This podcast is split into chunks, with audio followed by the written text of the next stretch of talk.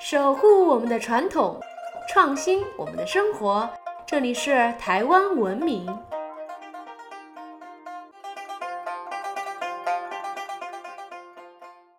各位听众朋友们，大家好，欢迎收听台湾文明。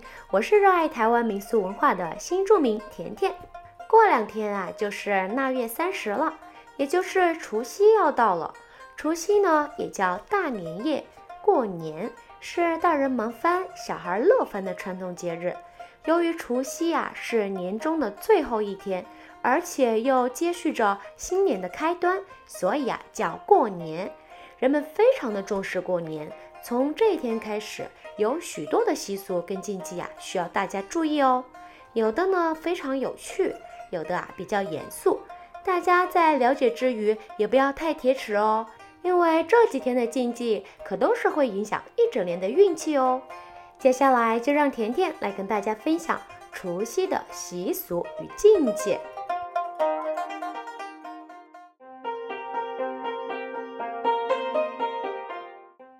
关于除夕的习俗呢，最早啊可以追溯到周代，当时流行在一年的最后一天举行追挪，这是一种古老的驱邪仪式。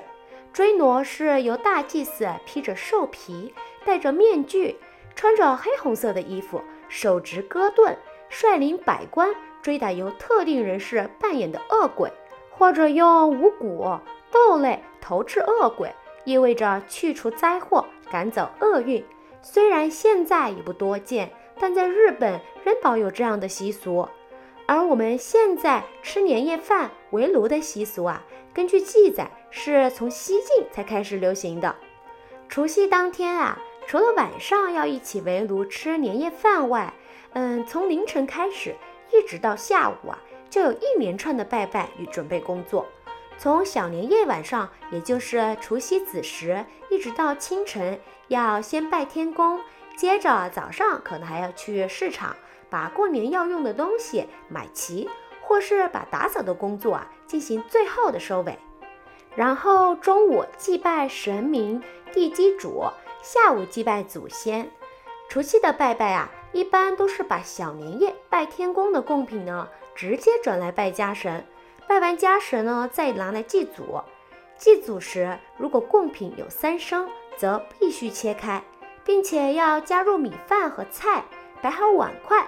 甜甜在这里也要提醒文明听众们，拜神的时候啊，如果有准备生礼，必须是完整的全鸡跟鱼哦。只有拜祖先的时候啊，才需要切开，也只有拜祖先才需要摆放碗筷哦。过年拜拜最不能少的就是各式象征吉利的糕果，如好彩头的嗯菜桃桂、花桂、低桂、宝阿桂、安菇桂。还有小碗饭插有人造花的春饭，也称为年饭，而插在年饭上的人造花就称为本春、春纳灰。嗯，供年饭呢，代表着年年有余、五春。据说供年饭这样的习俗啊，在宋代就非常流行了，只是当时民间都是用松柏树枝来装饰。除了本春以外呢，还有芦花，也是会在过年登场的哦。芦花呢是用来插在香炉内两侧的装饰物，比起春纳灰，嗯，芦花的造型更加的华丽。插在香炉有发财、添丁、兴旺家宅的意思。拜拜完之后呢，部分的年糕、发糕与春饭会叠在一起，被放到神明、祖先神位的两侧，称为对泥。还有柑橘类的水果啊，也会被堆叠成小塔。放在神案两侧，称为干墩、干塔。过年摆干墩，有苦尽甘来、步步高升的意思。此外，神案还会看到糖果、生人、冬瓜糖等甜食。这些食物啊，要放到初五才会撤下来呢。撤下来后呢，还要仔细的检查春饭上的发物，其实就是发霉的颜色。据说可以预测来年一家人的运气呢。除夕祭拜忙完后啊，也差不多是黄昏吃年夜饭的时间了。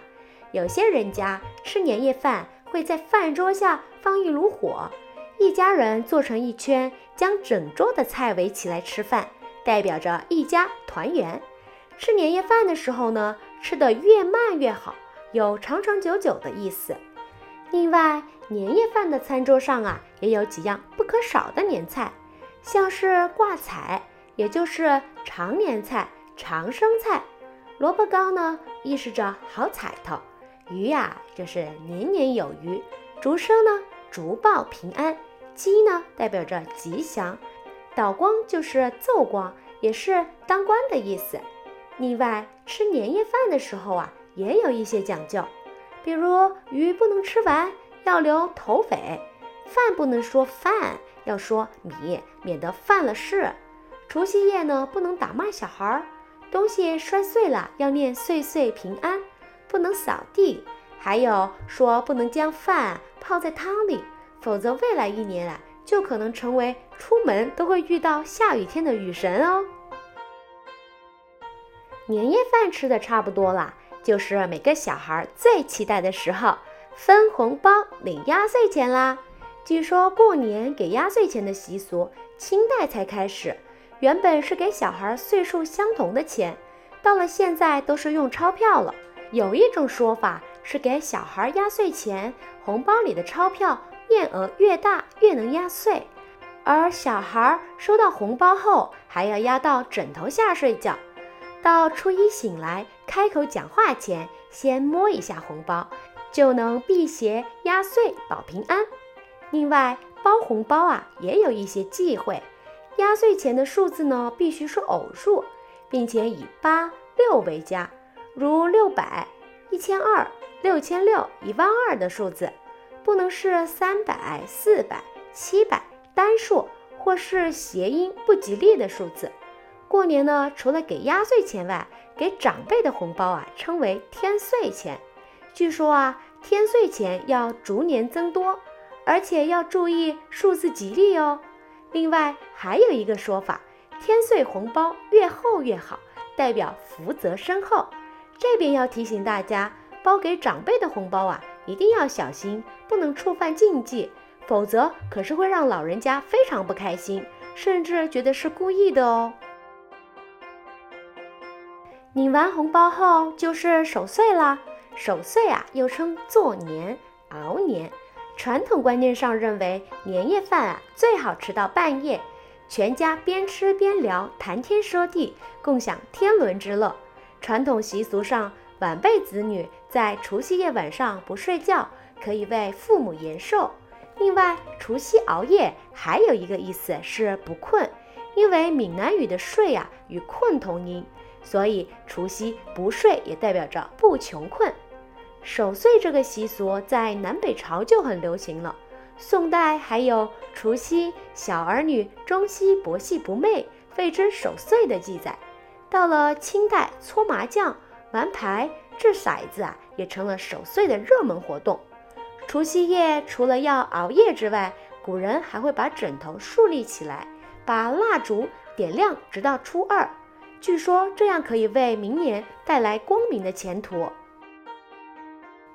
文明们想必多少都看过《农民历》的第一页，这一页呢，除了有关于农作的预言与八卦九宫图外，新春开门焚香也是不会少的。开门焚香这个习俗是说，正月初一当天头一次开门的时间非常重要，也称为新春开正，因为这是新年第一道纳进家中的气，能影响全家一整年的运势，因此啊，不能乱开。要有讲究，不过要好好的开门，必须要先妥善的封门。有些朋友可能会注意到，年底的这几天啊，有些庙宇已经悄悄地关上庙门，并贴上封条，写着“封门大吉”。这是因应封门这个习俗。封门的仪式啊，要在除夕晚上十点之前完成。甜甜听到的封门方法，必须先简单的祭拜门神。然后用毛笔在红色纸条上写下某年某月某日某时封门大吉之后鸣炮关门。我们在室内将封条贴于内侧大门内，最好啊是门打开就会扯破的贴法。若是封门的地方为寺庙机关，则贴于门外。甜甜也看到过用甘蔗来封门的做法。封好门后，看个吉时来开门，弄破红纸，或者推开甘蔗，就算完成开门。不过要注意的是啊，在封门这段时间，所有的人、宠物都不能开门出入，邻居来敲门呢也不能开门，否则就破坏了好运。这边再补充一下，我们看好时间开门，在吉时快到的时候啊，就可以先木守，等到吉时一到，要焚香祭拜天地神明与祖先。再念着吉祥话开门，便完成了开财门招福的仪式。据说做好开门仪式啊，能招来好的运气，如财运、贵人哦。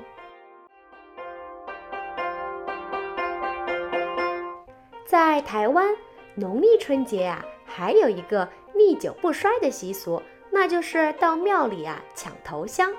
台湾的许多庙宇呢，在除夕夜。都会挤满抢头香的人潮，大家都等待子时一到，庙门一开，就争先恐后的拼命往前冲，想当第一个插香的人。据说抢到头香的人啊，能特别获得神明的眷顾，好运一整年哦。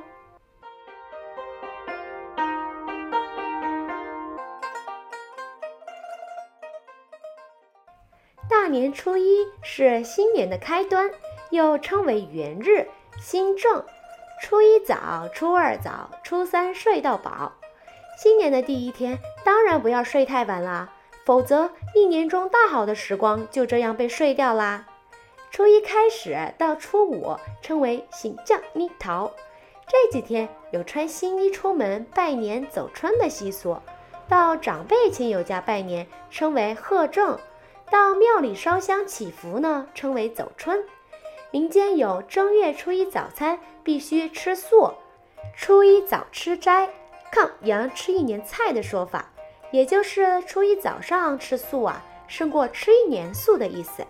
虽然早餐要吃素，但记得别喝粥哦，因为早期穷苦人家呀吃不起米饭，只能将为数不多的米熬成粥来喝，因此初一喝粥啊就会被联想到贫穷，不太吉利。除了喝粥之外呢，扫地、倒垃圾、洗头、洗澡、洗衣服、叫人起床、吃药啊，都是初一的禁忌。扫地倒垃圾可能会影响财运，而洗头发则会够狼晚。而叫人起床呢，会让人一整年都被催促。另外，向正在睡觉的人拜年啊，可是大忌哟。因为那代表着对方会躺一整年，相当的不吉利。此外，初一这一天啊，最好要吃到除夕留下来的饭菜，代表食物充裕，能吃一整年。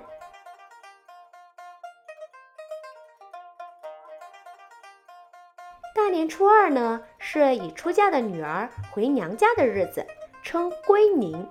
女儿回娘家呀，必须准备伴手礼。给娘家兄弟，除了代表自己在夫家生活过得不错啊，同时也有带财回娘家的意涵。不过在这天回娘家有一个说法是，回娘家的人与伴手礼啊不能是一或三的单数，必须要双数才吉利哦。因此啊，有一些女儿回娘家，除了呃带先生和小孩回家，还会带着夫家的亲友一同归宁。给娘家热闹热闹。年初三呢，又称小年朝。据说宋真宗在位时，某年正月初三有天书降世，真宗相当的欢喜，认为是吉兆，于是下诏百官休假五日，称为小年朝。在古代呀，初三这一天有不扫地、不起火、不汲水的说法。也就是不生火、不取水做饭。至于不扫地呀，是因为初三是扫帚的生日，在这天扫地呀，不但会赶走财神，还可能会惊动扫把星，带来灾厄呢。另外，初三也被称为赤狗日，赤狗啊是标路之神，脾气非常的暴躁。赤狗会在初三下凡巡行，据说赤狗所到之处啊。人们容易发生冲突，口角争纷，因此啊，又有赤口的说法。所以这一天被认为不适合外出拜年，只适合待在家里睡饱饱。大年初三晚上还有个说法，那就是老鼠娶亲的日子，所以当天人们会提早睡觉，避免深夜活动破坏了老鼠的婚礼。有些地区呢，甚至在有角落撒米粮的习俗，作为给老鼠的米庄。在传统习俗中，大年初四啊是接神日。我们在去年腊月二十四日把神明送上天，向玉帝汇报工作。到了初四啊，就是迎接诸神返回的日子，称为接天神。俗语说送神早，接神晚。所以，一般接神啊，多在接近中午的时候。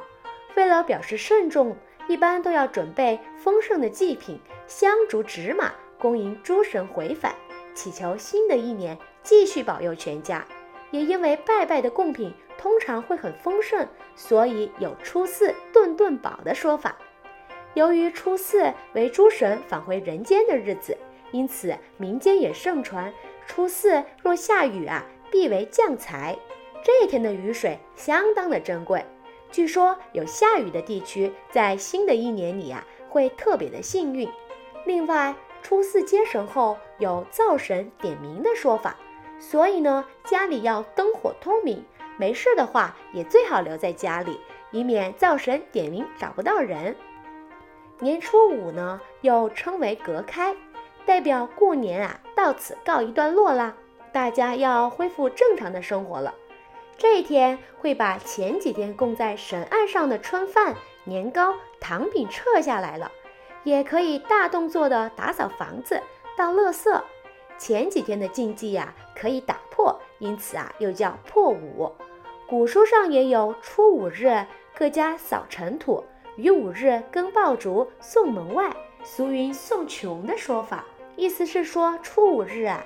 将家里打扫一遍，把垃圾送出家门，就是送穷啦。大年初五啊，也是各家行号开工开市的日子。据说天上的五路财神会在初五下凡巡视各行各业，因此啊，许多的公司行号都会在初五择好吉时，设好香案来接财神，同时启动机器收银台，象征性的开工。此外，拜拜后烧完金纸啊，还要放鞭炮，祈求能在新年一鸣惊人，开工开市大吉。正月初六呢是马日，有动起来的意思。人们也在正月初六啊才开始正式的工作上班。相传女娲造人造万物，从农历新年第一天开始造了鸡，初二狗，初三猪，初四羊，初五牛。初六马，初七人，初八谷。正月初七呢，称为人日，也就是人圣节。刚刚有说到女娲就是在初七造人，因此啊，又称为人生日。人日啊是很重要的。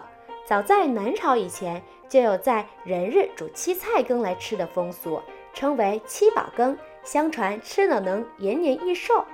在人日节这一天啊。人们可以向上天祈求长寿健康，据说特别灵验哦。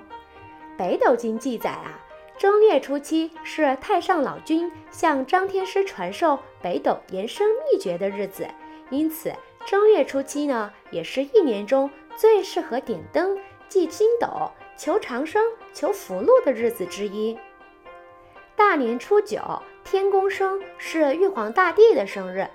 玉皇大帝呢，是统管万物最高的神灵，是主宰万物的最高统神。这一天啊，不管是宫庙或人家，都会慎重的拜天公。还记得小年夜的拜天公吗？小年夜拜天公是辞岁，而初九呢，就是庆生祝寿了，也是过年后最隆重的第一个祭祀。拜天公的时间啊，通常会在初八的晚上，也就是初九的子时。除了准备丰盛的供品啊还要有寿面寿桃祝寿的供品哦。讲究的还会设置两层的供桌安置天宫灯座用甘蔗围成天门来祭祀。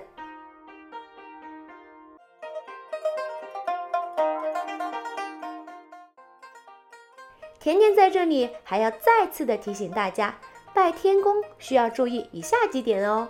首先，如果家中三年内有办过丧事或带孝者啊，不能拜天公。妇女月事中或者坐月子的女性啊，也不适合拜天公的时候，户外不能曝晒衣物，特别是内衣内裤。祭拜期间啊，也不能乱说话，口出秽言。拜天公的时候呢，可以祈求上天赐福，求一家平安。之后再依序倒茶酒三巡，也就是第一次倒茶酒后啊，再斟酒两次，之后焚烧金纸，最后将中间的那一杯洒在金炉一圈，表示圆满。在以前啊，由于初九拜天公所准备的贡品相当的丰盛。因此有初九天公生，初十有吃食，十一请女婿的顺口溜。拜完了天公后啊，所有的农历年活动也逐渐回到日常，直到元宵夜才会有另一波热闹哦。